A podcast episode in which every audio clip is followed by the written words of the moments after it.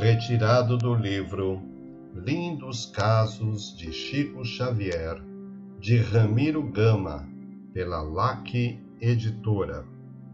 Caso número 80 O Tesouro da Fraternidade. Na noite do Ano Bom de 1950, vários irmãos de Belo Horizonte reunidos em Pedro Leopoldo em companhia do Chico, comentavam a importância das riquezas para a extensão do bem. Aqui desejava-se o salário farto, acolá falava-se em dinheiro da loteria. Chegada a hora da prece, Emmanuel, pelo lápis do médium, endereça aos presentes a seguinte mensagem: O tesouro da fraternidade. Não desprezes as pequeninas parcelas de carinho para que atinjas o tesouro da fraternidade.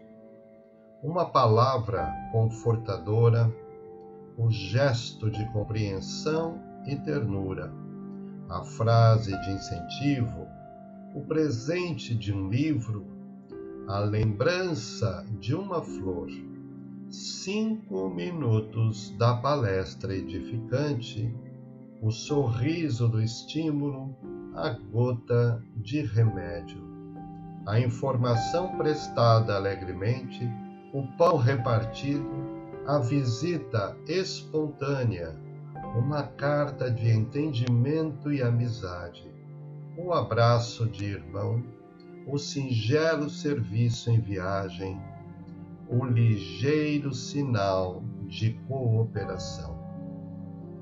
Não é com ouro fácil que descobrirás os mananciais ignorados e profundos da alma.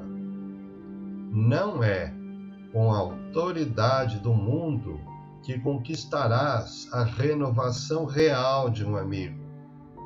Não é com a inteligência poderosa que colherás as flores ocultas da confiança.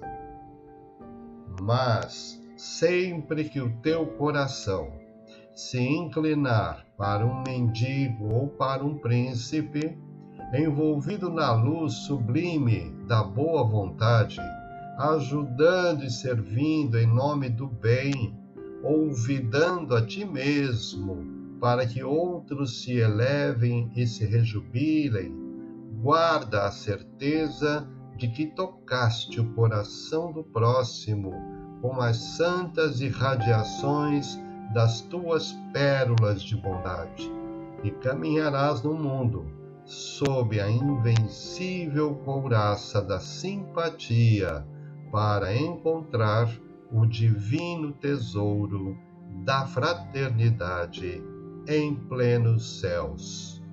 Emmanuel. Quem puder ajuntar esse tesouro, de certo, comprará uma, com facilidade um passaporte para o céu.